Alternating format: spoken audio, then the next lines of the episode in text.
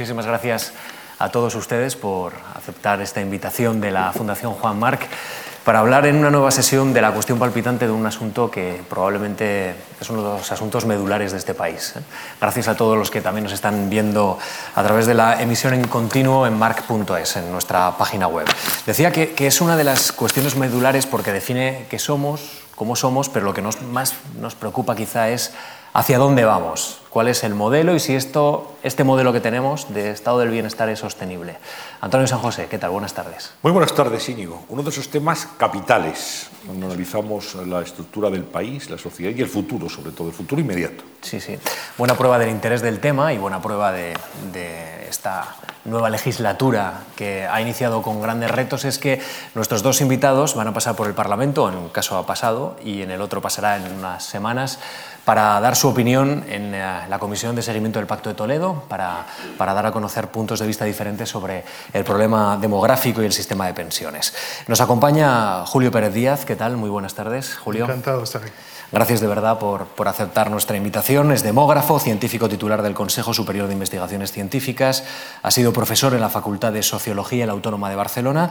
Es autor de varios estudios destacados. Lo pueden ustedes también encontrar regularmente en, en prensa.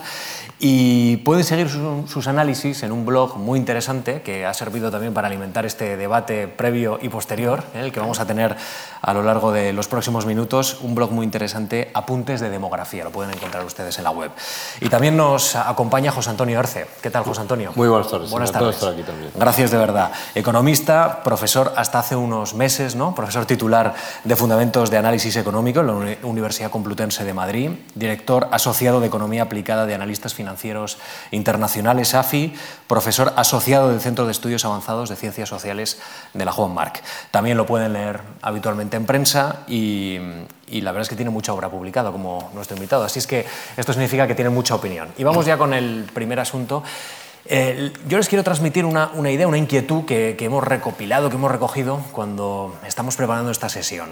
Vamos a ver, ¿el reto demográfico es un problema para nuestro país? ¿Cómo tenemos que enfocar los ciudadanos que oímos habitualmente que con la evolución de las cifras demográficas el sistema de pensiones, por ejemplo, es insostenible, el sistema de bienestar es insostenible? No hace mucho leíamos que ya en este país hay más defunciones que nacimientos. Por ejemplo, vamos a empezar, Julio. ¿Cómo tenemos que enfocar este pues asunto y este supongo debate? que entraremos en detalle después y yo quiero clavar una pica en Flandes antes de empezar. Eh, solo diré, la demografía siempre, desde que se creó, ha servido para asustar. Siempre. Ha sido una herramienta del miedo para convencer a la gente de que hay que tomar medidas eh, poco populares.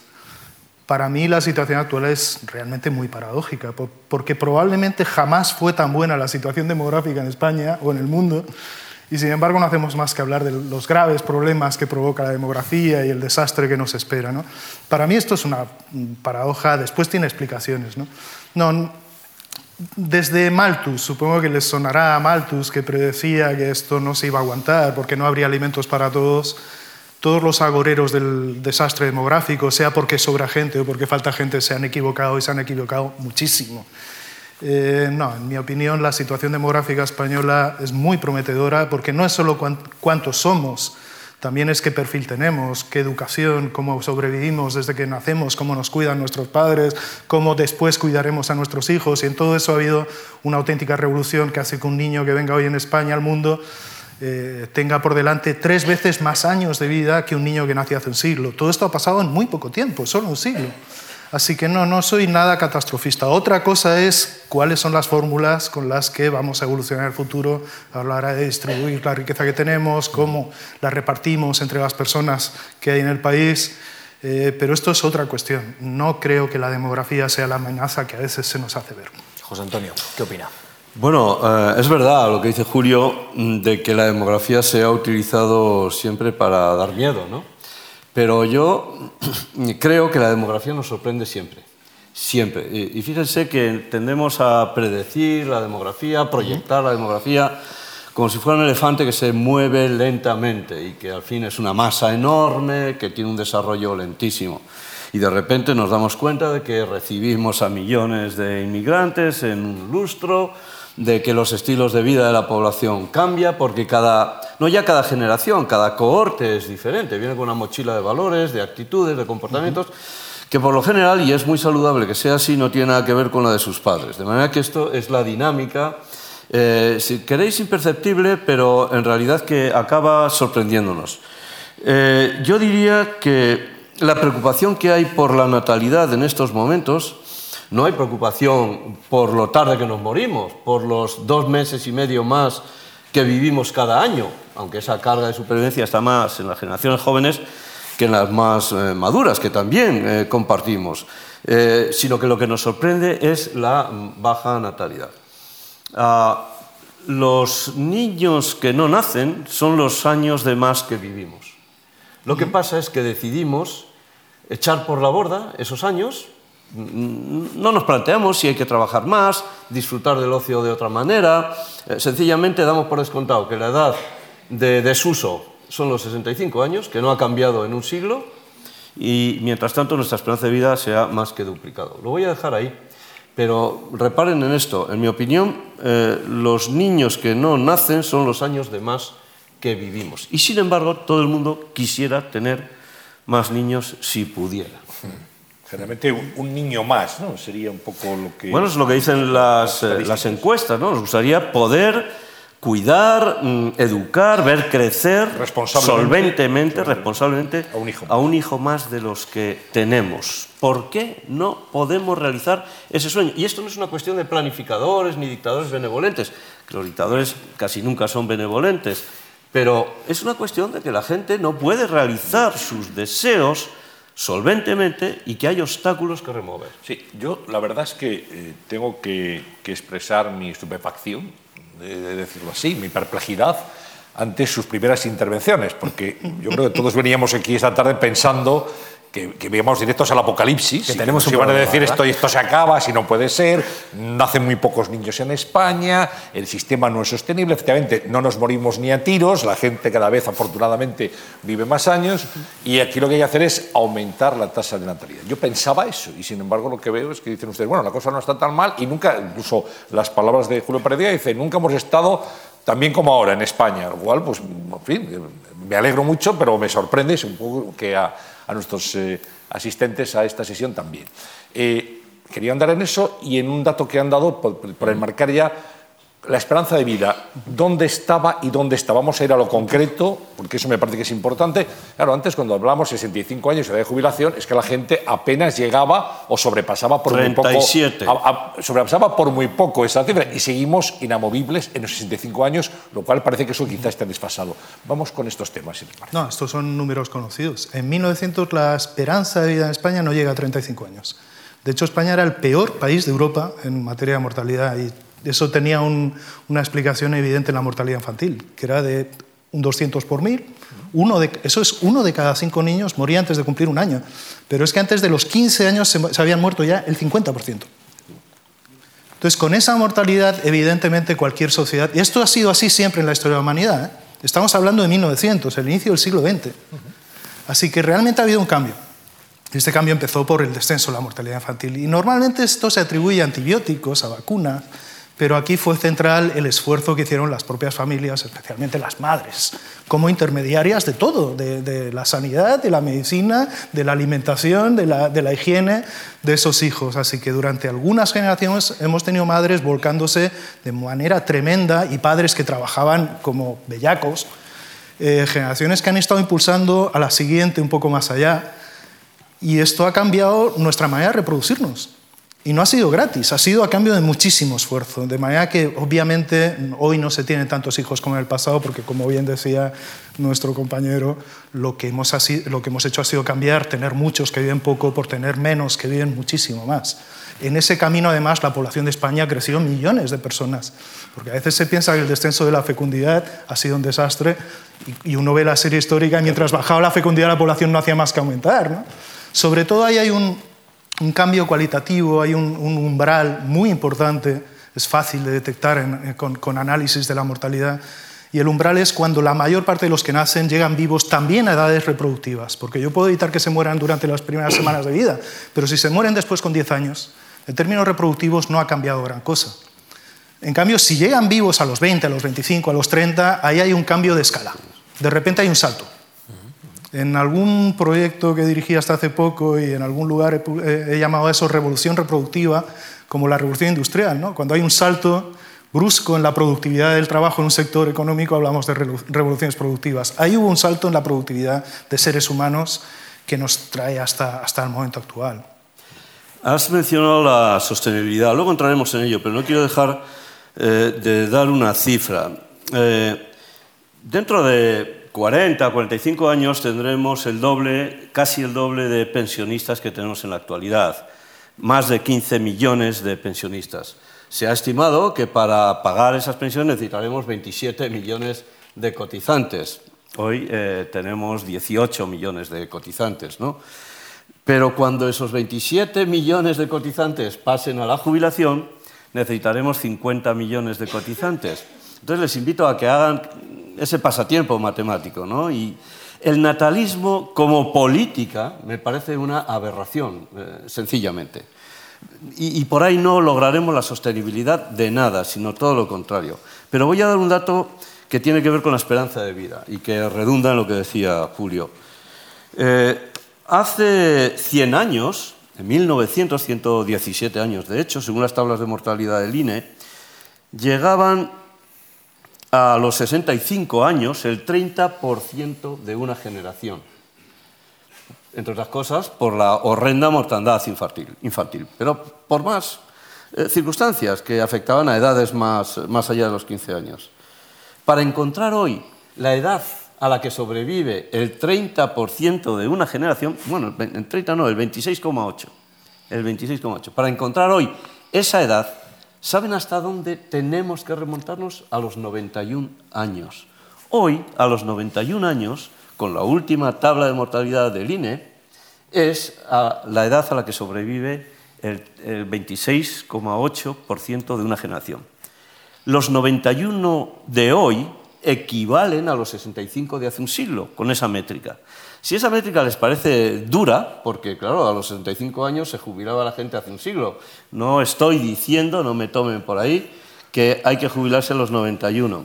No pero si no No, pero si esa métrica les parece dura, les voy a dar otra más suave. La esperanza de vida a los 65 años hace un siglo era de 9 años.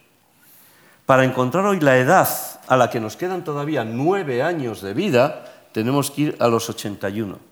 La seguridad social se inventó y fue un gran invento que ha rendido excelentes servicios, no ya a la sociedad, sino a la civilización occidental, habría que, eh, cuando se inventó, eh, la edad de jubilación a 65 años, y esa era la gran edad, a partir de ahí se aseguraba todo. ¿La gran edad cuál es hoy? Pues no lo sé, pero debe estar entre los 81 y los 91. No quiero decir, insisto, que la gente deba de seguir trabajando hasta esas edades extremas, nos parecerían hoy, pero 65 años era la edad extrema hace más de 100, ¿no? Pero, hombre, resistirse panza arriba a que la edad de jubilación se retrase tampoco me parece lo más responsable, socialmente e individualmente hablando. Creo que es una eh, obligación moral de nuestra especie, y me pongo estupendo, una obligación moral de nuestra especie, ir acompasando la edad de jubilación a esas ganancias de esperanza de vida que son espectaculares.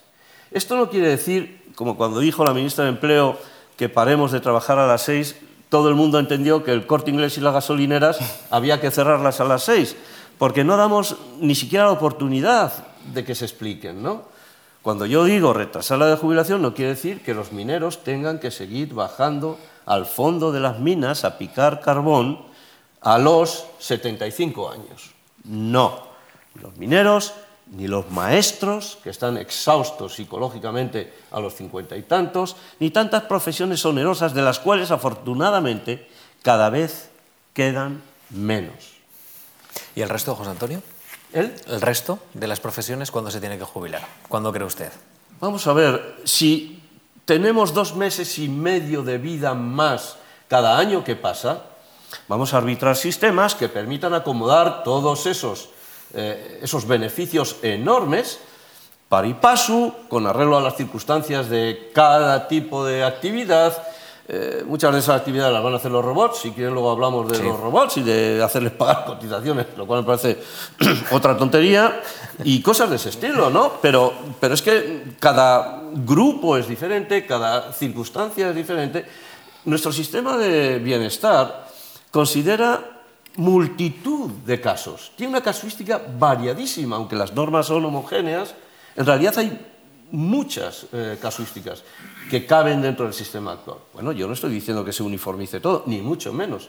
Todo lo contrario, podemos permitirnos ser más sensibles al contexto de cada cual, pero dentro de una... Si todo el mundo, por término medio, vive algo más, que reparta esas ganancias de vida y de actividad en buena salud, porque vamos a vivir cada vez en mejor estado de salud, entre el ocio y el negocio, ¿no? Esta conversación eh, siempre va a pendular entre dos terrenos, ¿no? el puramente demográfico y el de la sostenibilidad de nuestro estado del bienestar. Pero hay un elemento que une a los dos invitados que, me parece muy interesante y que creo que ya lo han mencionado, es el rechazo a las políticas natalistas. Yo le quiero preguntar a, a Julio por qué son malas políticas o, como dice en su blog, ineficaces, propagandísticas e ideológicas. El hecho es que lo han sido siempre, además, o sea que no hace falta que me crean, basta con que vayan ustedes a ver qué políticas natalistas se han emprendido. Sobre todo en, la Europa de los años 20 fue una auténtica plaga. Prácticamente todos los países europeos tenían políticas natalistas, a veces muy agresivas. Por ejemplo, grabar con impuestos a los jóvenes. Eh, ha llegado a haber países donde se obligaba a pasar inspecciones ginecológicas a las mujeres para comprobar que no estaban poniendo barreras a su embarazo. Eh, y a pesar de todo, nunca tuvieron eficiencia esas políticas. Pero es que además es no entender qué ha cambiado. Las personas hoy en día, él lo ha dicho, yo creo que mejor imposible, tienen hijos con un estándar muy, muy superior al que se tenía antes, en dedicación, en tiempo, en recursos, en educación, en alimentación, yo añadiría incluso en cariño. Eh, eh, eso unido a que vivimos más, más, años, hace que un aumento de la natalidad realmente importante no sea posible por el mero hecho de que la natalidad se calcula, esto es un detalle técnico, pero lo entenderá cualquiera, la natalidad es el número de nacimientos dividido por la población. Si en esa población cada vez tenemos una proporción más alta de personas que no están en edad de tener hijos, incluso si los que sí tienen edad de tenerlos suben su fecundidad, la natalidad no va a aumentar mucho más. Sea, estamos ya en un estadio del cambio demográfico en que la natalidad no va a experimentar baby booms como los que tuvimos en los años 60, porque hemos mejorado, hemos ido más allá. ¿no? Pero es que además muchas veces lo que encubren las políticas natalistas son ideologías muy arcaicas. Eh, ideologías sobre la, distribución de géneros entre hombres y mujeres, lo que debe ser la, buena familia, cosas que ya mm, pasaron, pero todavía hay, claro, sectores de nuestra sociedad muy, muy añorantes ¿no? de lo que fue y ya no es. Y, yo me temo que muchas veces estas campañas pronatalistas lo que pretenden más es eh, ideologizar a las personas que un, un impacto real sobre la natalidad. No quiero extenderme mucho, pero si yo fuese natalista y no lo soy, no estaría pensando en políticas de apoyo a los que ya tienen dos, tres hijos, estaría pensando en políticas de apoyo a los que no tienen hijos todavía, porque son jóvenes y sus condiciones para estabilizarse, formar pareja y tener hijos son muy complicadas en este país. Tenemos uno de los países con una eh, eh, emancipación juvenil más tardía de toda Europa. 31 años. Entonces, yo no soy natalista, pero si lo fuera, es mucho más importante pasar de cero hijos a uno que de, tres, de, que dos a tres. ¿no? Además de que me parece injusto. Ya se han hecho estas políticas, por ejemplo, en Francia, o la política del tercer hijo, y fue completamente ineficaz y además injusta, porque premiaba a los que tenían recursos y ya habían podido tener dos hijos, y en cambio los que no los tenían y no podían empezar, estos estaban olvidados. Así que las jóvenes que mencionas, Julio, es, es que es patético, de verdad. lo voy a poner en mi, a mi estilo. Los jóvenes de entre 18 y 29 años van a vivir más de 100 años. Se van a jubilar más cerca de los 80 que de los 75. Queremos que empiecen a trabajar cuanto antes. Y es, es eh, patético. La mitad de ellos están en paro, por lo tanto a dos velas, y la otra mitad no paran de trabajar. Horarios obscenos en los magníficos trabajos que algunos de ellos no se encuentran, que tienen. Ah, así no hay quien se reproduzca. O no tienes tiempo o no tienes dinero. Naturalmente tienes los fines de semana, pero no piensas en reproducirte. No, no, lo digo en serio e indignado, por decirlo suavemente. Y, y me gustaría soliviantar a los jóvenes para que entendieran su patética situación. En Finlandia, y estas son las políticas a las que se refería Julio, les apoyan pagándoles el alquiler de las viviendas, les apoyan evitando que trabajen esos horarios obscenos y no repartiendo el trabajo, que eso es otra tontería, sino permitiendo que tengan trabajos acompasados a su circunstancia vital, porque se van a jubilar a los 75 o los 80 años. ¿Por qué queremos que empiecen a trabajar a los 25? Pónganse en su lugar. De manera que, francamente, está todo tan horriblemente equivocado ¿eh? que el día que los partidos antisistemas se den cuenta de esto, van a triplicar el número de votos entre los jóvenes. Lo que, pasa es que es tremendo que quienes estamos en, el sistema, quienes nos encanta este sistema, si no fuera por los que lo ordeñan desde dentro, a los que habría que expulsar como fuera, ¿eh? Eh, pues, pues no podamos eh, convencer. en parte, hay un problema. Lo que ha pasado en España en parte es que la sociedad ha ido mucho más deprisa que las políticas. Muchísimo más. Suele ocurrir.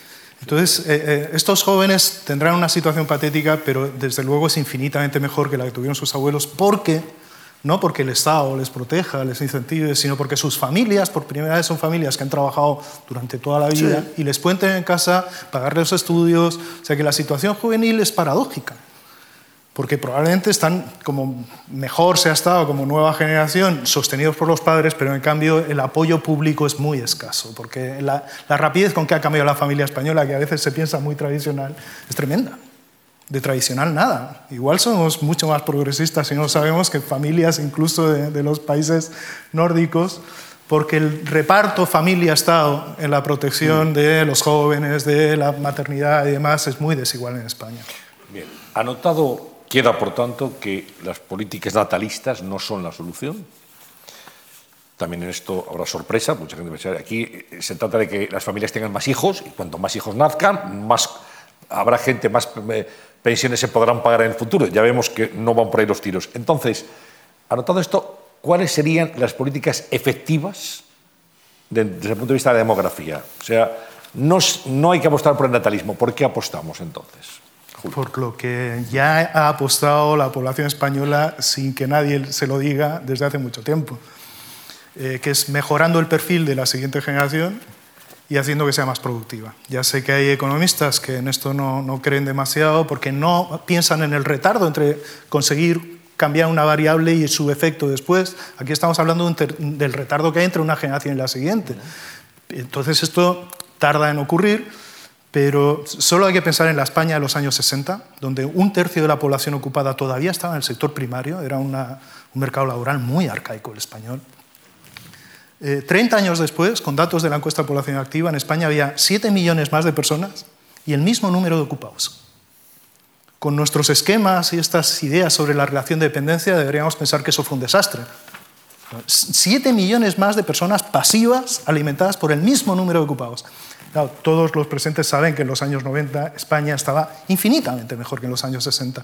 Y toda la clave estuvo en que los que trabajaban en los 60 pasaron a estar trabajando en los 90 ellos o los, los que les sucedieron en cosas muchísimo más productivas. El paso del sector eh, primario al sector secundario industrial, solo eso hace que un sistema de pensiones tenga mucho más ingresos, que la riqueza generada cada año se incremente a una velocidad tremenda, y es un cambio en a qué nos dedicamos. Pero en eso es muy importante nuestro perfil.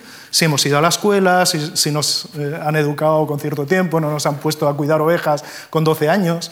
Eh, todos esos cambios, que son cambios entre generaciones en España, se han sucedido de manera muy rápida y desmienten esta idea de que los números están dados y que si va a haber más, más pensionistas que cotizantes no va a haber nada que hacer y esto será un desastre, depende. Claro, no depende solo de la, de la, demografía, evidentemente, hay variables que no son demográficas, pero yo creo que los mimbres son buenos porque sí hemos hecho un buen trabajo criando las sucesivas nuevas generaciones. Ahora lo que hay que hacer es conseguir que produzcan. ¿Está de acuerdo? Pero, Antonio?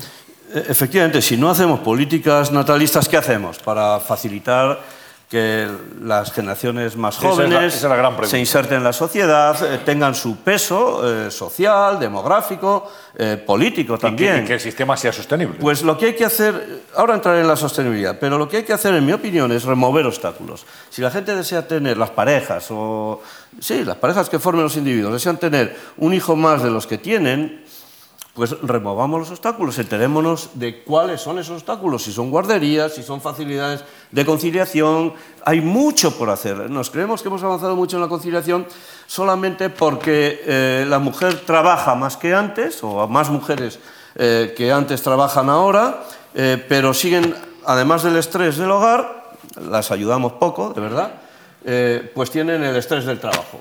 Y eso, la investigación eh, neurológica ha puesto de manifiesto que las hace más proclives a un mayor riesgo de sufrir infartos cerebrales. Eh, Francamente, si ese es el precio que hay que pagar por la conciliación, eh, entre comillas, preferiría que lo repensáramos. ¿no? Remover obstáculos materiales que impiden que las parejas se organicen en sus decisiones reproductivas y, por lo tanto, puedan llevarlas a cabo. Y luego, yo creo que sí, educación y, formación para vidas más largas, de trabajo, para vidas más largas de trabajo. Porque eh, si vamos acompasando la edad de jubilación a esas ganancias de esperanza de vida, es que no necesitaremos eh, más niños. Aquí eh, estamos pensando en un cociente, el de afiliados en el numerador y pensionistas en el denominador. Bueno, ese es el cociente agregado de nuestros sistemas de reparto. Yo les invito a que piensen de esta otra manera. Pongamos en el numerador los años que un individuo representativo trabaja, en el numerador, y en el denominador los años en los que está jubilado. Claro, si queremos trabajar cada vez menos años y estar cada vez más años jubilados, ese cociente se deteriora mucho más rápidamente que el de afiliados a pensionistas. A mí me gusta verlo en longitudinal, no en transversal, y no les estoy bendiciendo. Me gusta verlo en longitudinal.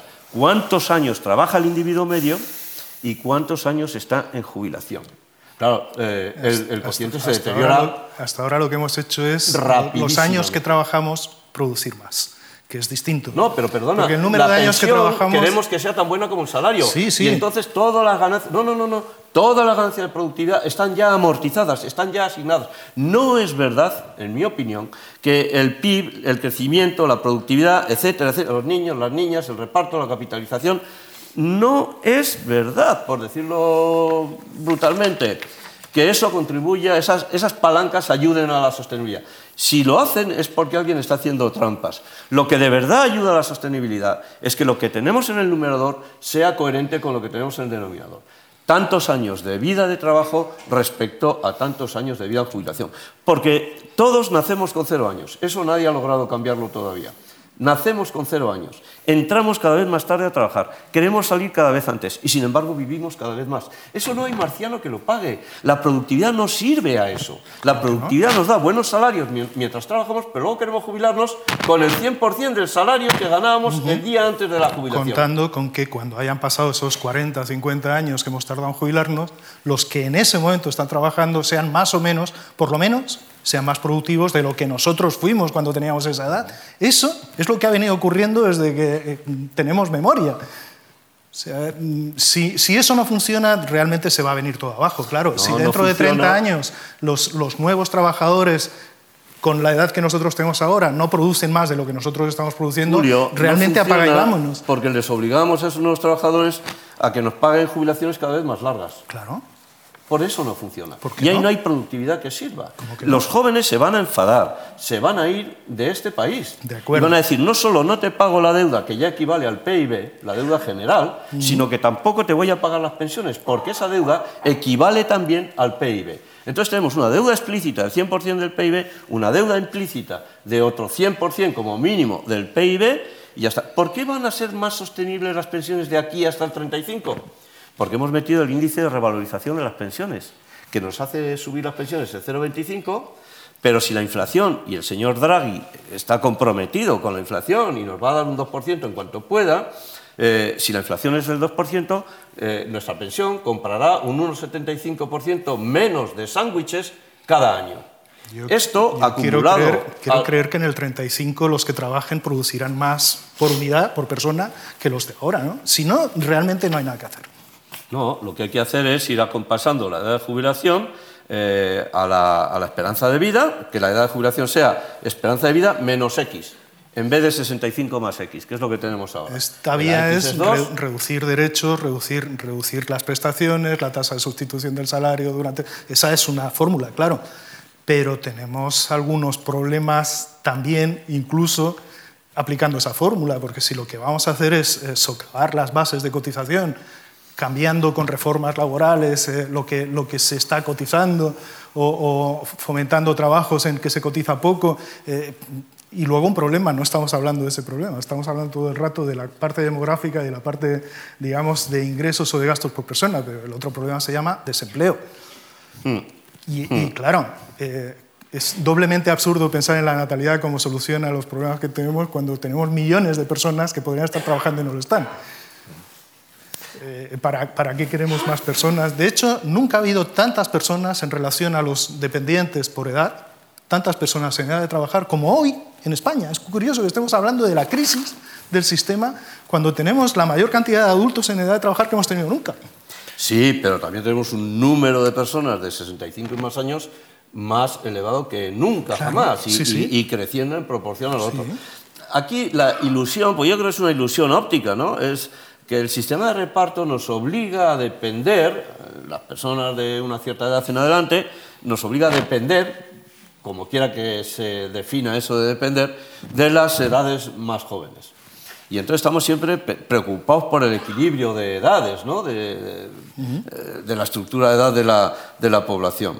Eh, bueno, no sé, eh, España tiene cuatro veces el PIB en, en ladrillos, ¿no? No veo por qué tenemos que pasar problemas de pensiones si tenemos esa riqueza acumulada. Otra cosa es que la transformación de una vivienda en un flujo de renta sea hoy por hoy en el mercado Complicado. español y el de cualquier otro país muy problemática y deje muchísimo que desear, que desear en el plano técnico y económico. Ya que estamos en este terreno de la sosten- sostenibilidad, ya que estamos casi casi en criterios matemáticos, yo le quiero plantear a, a ambos, a, a estos dos eh, miembros de esta conversación, de qué manera se puede eh, fijar uno en otras experiencias de otros países para hacer sostenible nuestro sistema de pensiones. En el Pacto de Toledo, por ejemplo, los grupos parlamentarios que tienen que emitir en junio una recomendación al Gobierno para la reforma de la enésima reforma del sistema de pensiones se están planteando si eh, bueno que- más los que cada vez más impuestos participen de alguna manera en la sostenibilidad del sistema de pensiones.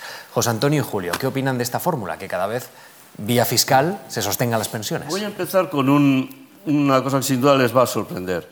Ustedes han oído hablar durante la campaña electoral en los Estados Unidos, Hillary versus Trump y todos los anteriores candidatos, ¿les han oído hablar de pensiones? Hagan memoria. No. En absoluto han hablado de pensiones en el año largo que han estado confrontadas las dos partes.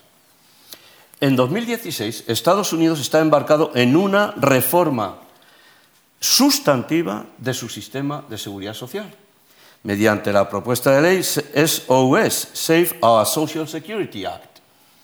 Save Our Social Security, salvemos nuestra seguridad social. En Estados Unidos pasa desapercibido. La gente se cree que en, Estados Unidos no existe un sistema de pensiones público. Claro que sí, es el mayor del mundo. El mayor del mundo y uno de los mejores. En Estados Unidos, eh, las pensiones cuestan a los trabajadores y a sus empleadores un 12,6% de la nómina salarial. Esta propuesta de ley quería subirlo al 12, eh, no, un 12,2% y quiere subirlo al 12,6%. Quiere arreglar muchos otros parámetros del sistema. En los Estados Unidos hacen una previsión a 30 años, cada 5 años y eh, arreglan todo lo que haya que arreglar. Y eso no es objeto del tipo de debate público que tenemos aquí. ¿no? Eh, la seguridad social americana te da una pensión que es mejor, bastante mejor que la española, con un tipo de cotización mucho más bajo, te da una renta vitalicia, de hecho, una annuity, técnicamente hablando. ¿no? Eh, la seguridad social española te da también una renta vitalicia, pero que no está técnicamente calculada. La americana sí, es actuarial. La española es bueno, pues oye, eh, si la comparas con tus cotizaciones, descubrirás que a los 12 años la Seguridad Social ya te ha devuelto todas las cotizaciones que tú y tu empleador hicisteis al sistema, a los 12 años de jubilado. Y todos los que te quedan, que son otros 10, si te has jubilado a los 65, pues te lo va a regalar. Por euro cotizado, la mejor pensión del sistema en España es la mínima. Yo no diré que la mejor pensión del sistema en España es la mínima, diré que por euro cotizado. Bastante mejor que la máxima, es verdad. Eh, bueno, pues aquí andamos eh, eh, cuestionando todas las reformas que se hacen y es verdad que la de 2011 y 2013 han pasado con muy poca resistencia colectiva, social, lo cual dice mucho a favor de nuestra sociedad, en mi, en mi opinión. Pero Estados Unidos tiene un buen sistema, Suecia tiene un buen sistema. ¿Por qué? Porque ha logrado transformar un sistema de reparto, esto fue a principios de los 90, un sistema de reparto como el que tenemos en España, eh, sin eh, socavar la base de reparto, recaudo cotizaciones este año y las dedico a pagar las pensiones de este año, pero las ha hecho actuarialmente equivalentes ha restablecido los principios de equilibrio actuarial, le ha dado una cuenta individual a cada trabajador y le ha dicho con arreglo a lo que tú has cotizado, no a lo que podamos repartir de más o de menos cada año, sino a lo que tú has cotizado, tienes una pensión que te corresponde con un tipo de interés técnico que es más bien moderado. Eh, entonces hay cosas que todos los países del mundo se están planteando reformas, no somos la excepción. En un país hay problemas de sostenibilidad, en otro de suficiencia, en otro de cobertura. Hay un problema global con las pensiones. Todos los países están tratando de encontrar soluciones. Los emergentes, los eh, países en vías de desarrollo, los avanzados, copiemos o veamos lo que hay por allá afuera, que en parte se ha hecho. ¿eh? En la reforma de 2013 y la de 2011 también, eh, pues, pues traen causa de lo que se han hecho hace años, es verdad, en otros países. Hay una cosa que no se ha hecho en España, por suerte, porque también en los años 90 hubo esa tentación, en parte por las teorías de un cierto sector de la economía norteamericana, la Escuela de Chicago, que fue privatizar los sistemas. El caso de Chile es paradigmático. Eh, no funcionó. Se puede decir que no funcionó. De hecho, la última crisis ha puesto en relieve que muchas personas que tenían solo pensiones privadas se han quedado sin pensión, literalmente sin pensión. Eh, el riesgo de los sistemas privados es muy alto, evidentemente, y no tenemos certeza, casi tenemos la garantía de que a lo largo de, un par de décadas en algún momento va a haber crisis financieras que van a hacer que nuestros activos metidos en, planes privados se van a venir abajo. España tiene un añadido respecto a esta posibilidad, la de los planes privados, y es que eh, con el tiempo se ha comprobado, incluso por gente que era muy favorable, a ellos, que la rentabilidad de los planes privados de pensiones en España era prácticamente nula. Te salía más a cuenta comprar bonos del Estado que invertir en, planes privados de pensiones, porque prácticamente todo se iba en la, en la comisión que se llevaba al gestor. De manera que esa no parecía la fórmula. En los años 90 se barajaban muchas, efectivamente. Todo esto estaba en, en cuestión. No, los sistemas de reparto eh, se han demostrado muy sólidos porque lo que se hace es repartir el riesgo. Eh, de lo que estamos hablando es de cómo consolidarlos, no estamos hablando de cómo pasar a otra, a otra cosa. Ahí hay fórmulas muy diversas. Pero quiero insistir, el problema en el futuro no va a ser solo...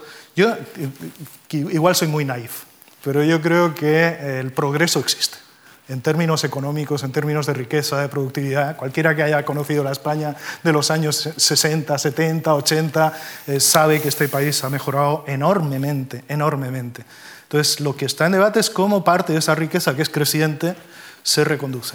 Esto es lo que está en cuestión. Si... Pero, no, no, no, distribución de la renta. Vamos a ver, Chile, eh, está claro, es impensable que en un país eh, occidental, en particular en España, pasemos ahora mismo del sistema de reparto al de capitalización.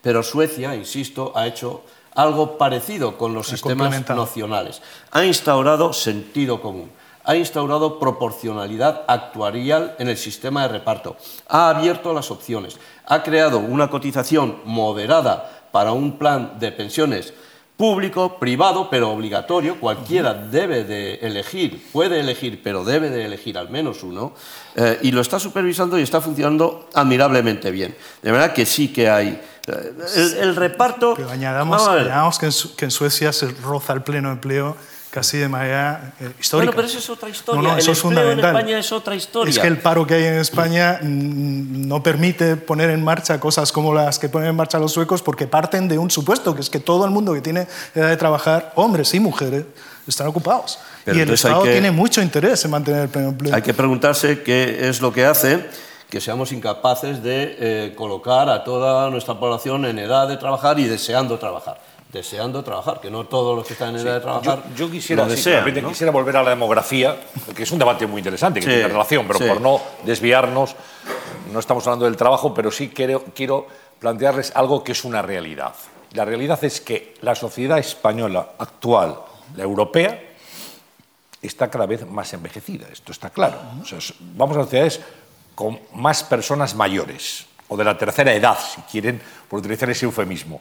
Eso significa que es lo que es, que es una realidad y que hay más gasto sanitario, porque hay enfermedades como el Alzheimer o las neoplasias que tienen evidentemente mayor prevalencia entre las eh, personas de edad más avanzada.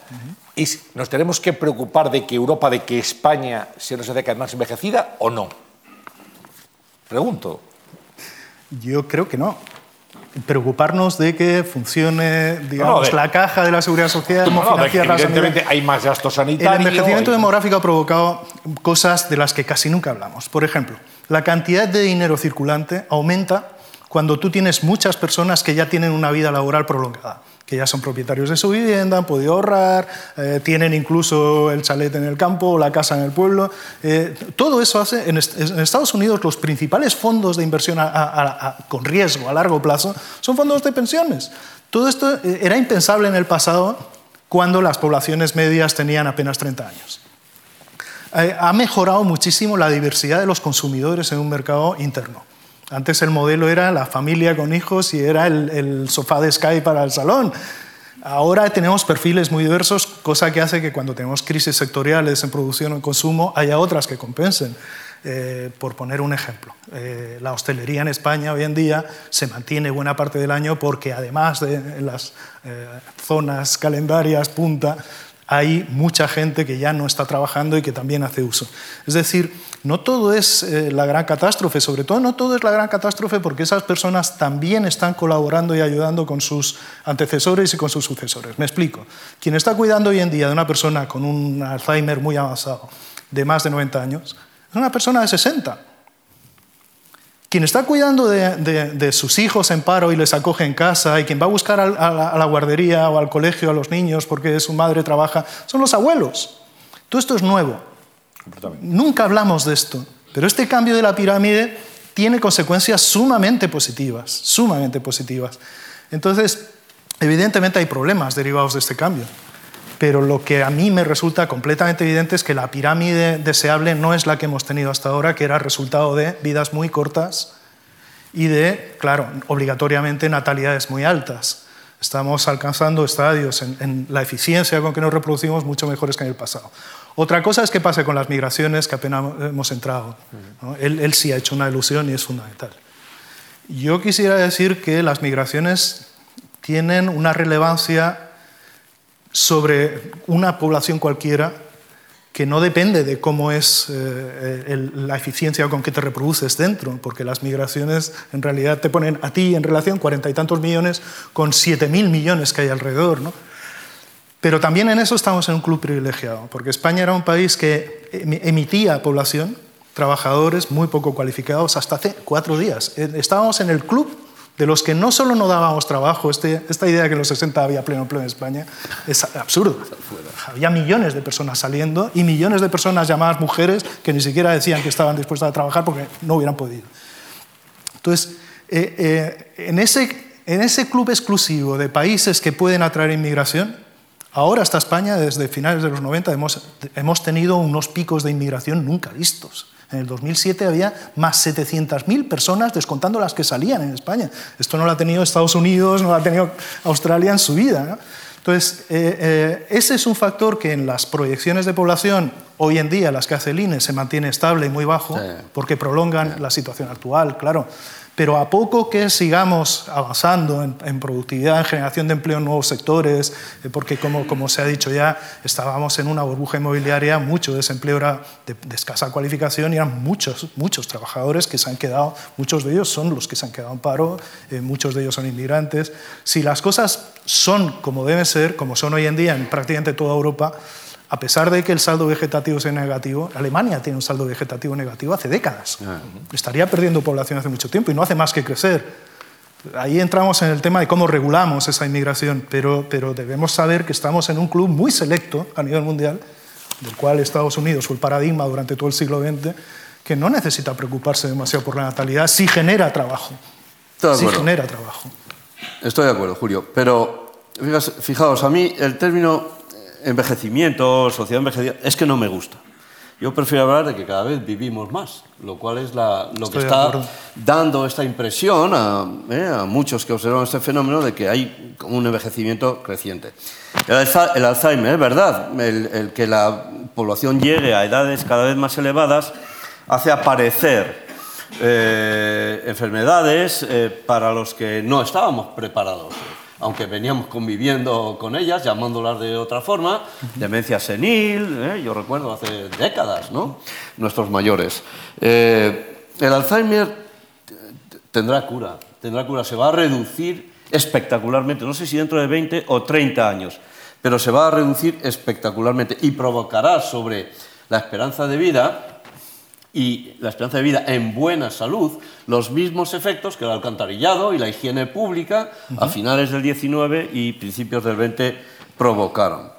Eh, en el curso de nuestras vidas, todo aquello que nos lleva a la muerte se concentra en los dos últimos años, por término medio, la senectud, propiamente dicha. Eh, la disfuncionalidad generalizada de nuestros órganos y sistemas. Dos años. Es verdad que hay individuos que concentran esto en muy pocos días y otros en años. En término medio, dos años. Esto ha venido sucediendo así desde hace mucho tiempo y se ha ido desplazando a medida que aumentaba la esperanza de vida, este periodo, pero sin aumentar el periodo de senectud. Lo nuevo es que ese periodo de senectud se está acortando.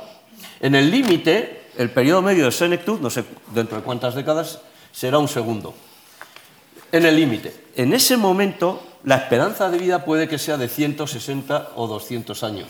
Si lográramos estabilizar la probabilidad de no, no, no. Si lográramos estabilizar la probabilidad de fallecimiento que experimentamos hoy a los 25, entre los 25 y los 30 años, para el resto del ciclo vital, viviríamos más de mil años. ¿Sí? nos jubilaríamos a los 900 años. Sí, sí. O, no, termino diciendo que eso implica que el gasto sanitario de ninguna manera está llamado a aumentar constantemente. Es más, todo lo contrario. A mí no me preocupa el gasto sanitario, me preocupa más cómo vamos adaptándonos a esos patronos, a esos patrones eh, de, longevidad. La longevidad no es el envejecimiento, es la longevidad. Y se ha mencionado varias veces la productividad, eh, si nos jubilaremos a los 900, a lo mejor nos tenemos que jubilar a los cero, viviendo mil años, porque los robots lo harán todo y pagarán nuestras pensiones. Esto es una tontería lo que acabo de decir. Los robots no van a pagar nuestras pensiones. Los robots no van a aceptar, no porque tengan voluntad consciente, pero no van a aceptar que se les pongan cotizaciones, porque los robots tienen pies y muchos de ellos alas. Y en cualquier caso son los dueños de los robots los que decidirán si aceptan pagar cotizaciones confiscatorias o no. Se ha estimado que el 43% de las tareas que se realizan hoy en España, el 47% en otros países, ¿no?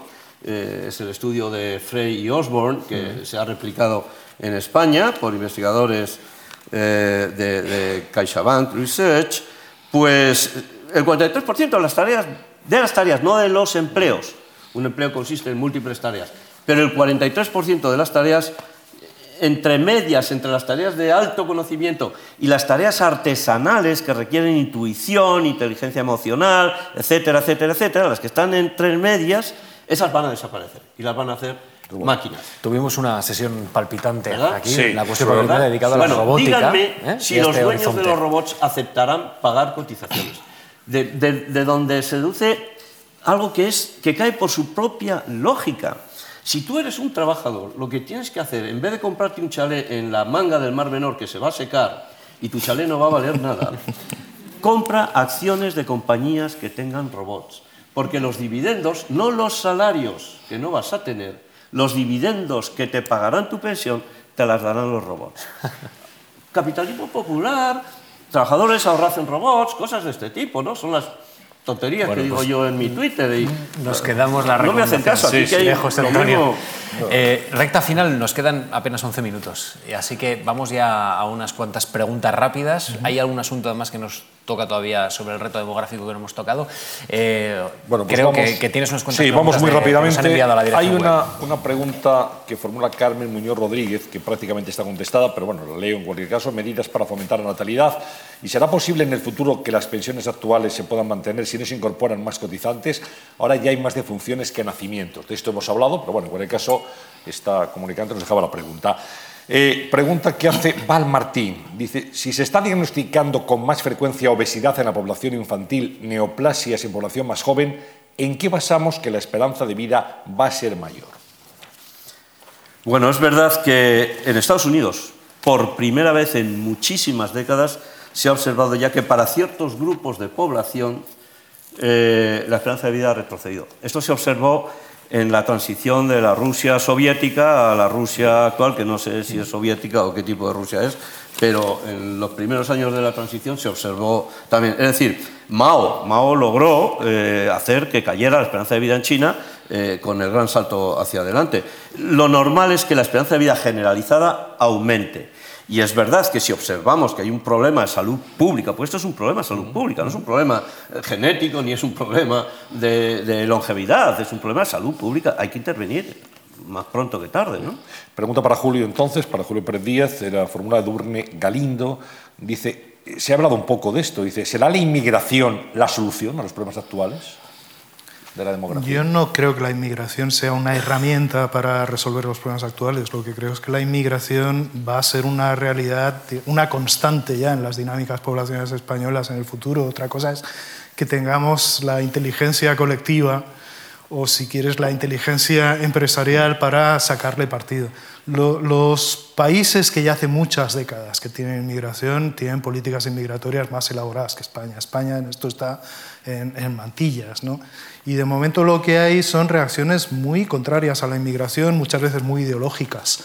Eh, cuando tenemos la, la evidencia de que la manera de insertar inmigrantes durante las primeras, los primeros años del siglo XX ha sido realmente muy plácida comparado con otros países de, de- de nuestro entorno. ¿no? O sea que, mm, no creo que tengamos que pensar en la inmigración como la palanca o la solución a nuestros problemas, pero sí creo que podemos ir contando ya con que si el sistema productivo lo requiere, hay que pensar que el sistema productivo no produce eh, eh, eh, ofertas de trabajo homogéneas, hay distintos nichos, grados de cualificación, sectores de producción muy diversos. ¿no? Y una de las características de, los, de este club selecto de los que podemos recibir inmigrantes es que nuestra inversión en nuestros jóvenes es tal que lo que estamos generando son coches de alta gama que no utilizamos normalmente para llevar tochos a la obra.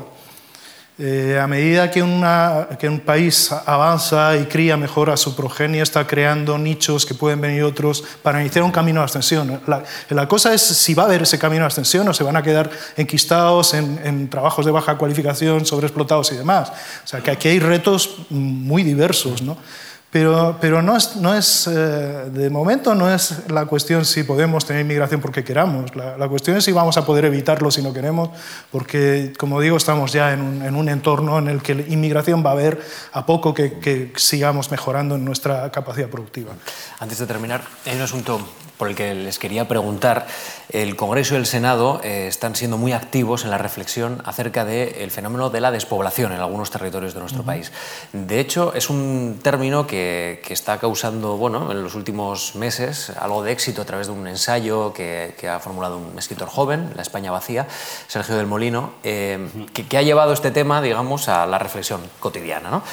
A pesar de que todos convivimos con una parte rural ¿no? y urbana. Yo les quiero preguntar, eh, ¿creen ustedes que estamos enfocando bien este ámbito de la relación rural-ciudad. Ya sé que hay cosas que no se pueden cambiar porque las oportunidades están en las ciudades, pero, pero muchos de los problemas están en el campo cuando no hay oportunidades, hay envejecimiento, en fin, ¿cómo lo ven? Yo no creo que lo enfoquemos ni bien ni mal, sencillamente nos hemos olvidado.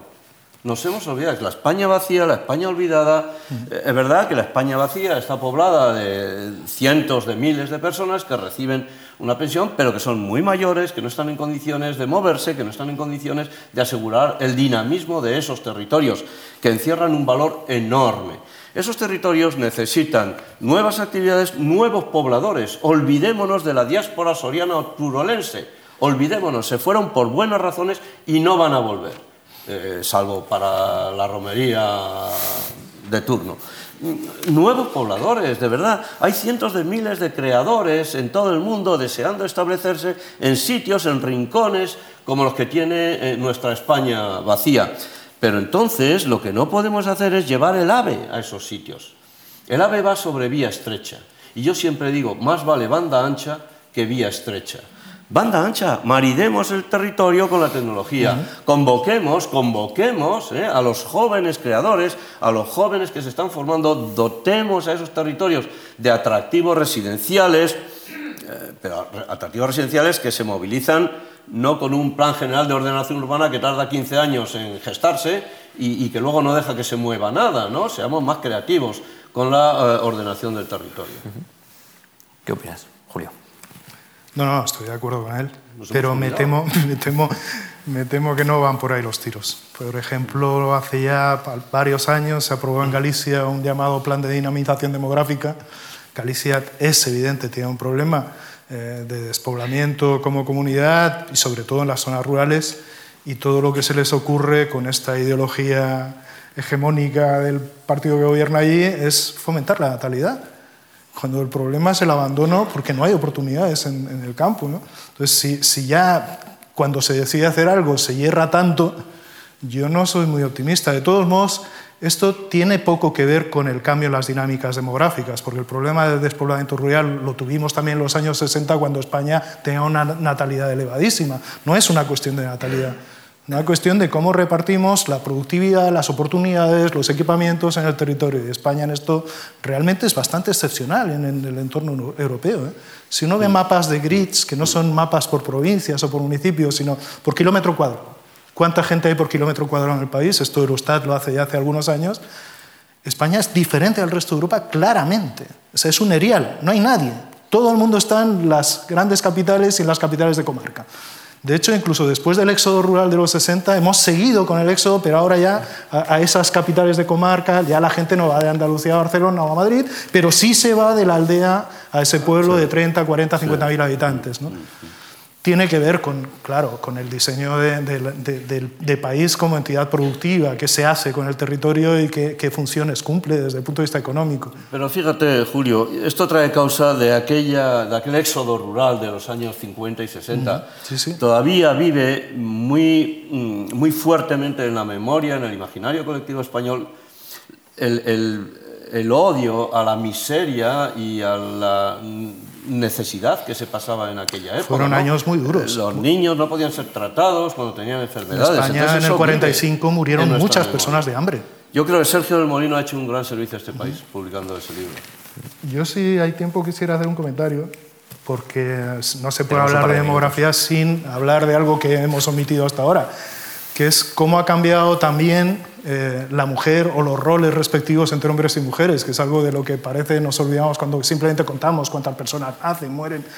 Eh, es que parte de este cambio demográfico lo que ha hecho ha sido sacar a la mitad de la humanidad de una sobredeterminación reproductiva brutal. Se nos olvida ya que en un pasado no muy lejano las mujeres no podían elegir la pareja, no podían elegir si se casaban o no, no podían decidir cuántos hijos tenían. O sea, todo esto iba de suave. Sea, les caía y les caía porque había un control social, familiar, conyugal, de, de sus roles como reproductoras, como paridoras, tremendo. O sea, prácticamente el poder en las sociedades tradicionales se basaba en controlar la reproducción. ¿no? Así que esta mayor eficiencia reproductiva, esta no necesidad de tener 5, 6, 7 hijos por mujer, tiene una principal artífice, que han sido las propias madres que han conseguido que sus hijos vivas, pero también tiene una principal beneficiaria, que son esas hijas que finalmente se han visto liberadas de esta sobredeterminación ancestral. ¿no? Así que tenemos, en términos de mercado laboral, esto es fundamental. Ya no hablo simplemente de cómo hemos mejorado socialmente, pero es que de repente hemos duplicado la cantidad de personas activas potenciales, porque ahora las mujeres todas van, a, van a, a, estudiar, igual que los hombres o más, estudian más ya. Esto es absolutamente inusitado en términos históricos. O sea que tenemos de repente el doble de trabajadores potenciales de los que teníamos hasta hace cuatro días. Y esto ha ocurrido, no hace falta cambiar cuántas personas tenemos. El cómo nos comportamos es fundamental. Y este cambio, el, el, cambio de cómo se comportan las mujeres en nuestra sociedad, en las parejas, en las familias, realmente es eh, tremendo, tremendo. Muy bien, pues eh, yo he de decir, Íñigo, que salgo de esta sesión más tranquilo y más optimista de cómo entré. Espero que ustedes también. Eso tú. Eh, yo, yo sí. Eh, después de escuchar a los expertos, algo más. ¿Ustedes también? Claro, pues. Sí. Yo, sin embargo, creo pensaba que, era el me tengo que mentalizar no. de una larga carrera de cotización, probablemente. en cualquier caso. Sí. Bueno, en todo caso, ha sido muy interesante. Muchas gracias, porque creo que nos habéis sacado de lugares comunes y nos habéis colocado en ámbitos muy interesantes, fronterizos, ¿no? Y, y creo que, que nos habéis nos habéis empujado por lo menos Sin a duda. pensar. ¿eh? Sin duda. Muchas gracias. Que, gracias. Gracias verdad, José Antonio, Julio, y gracias a todos ustedes.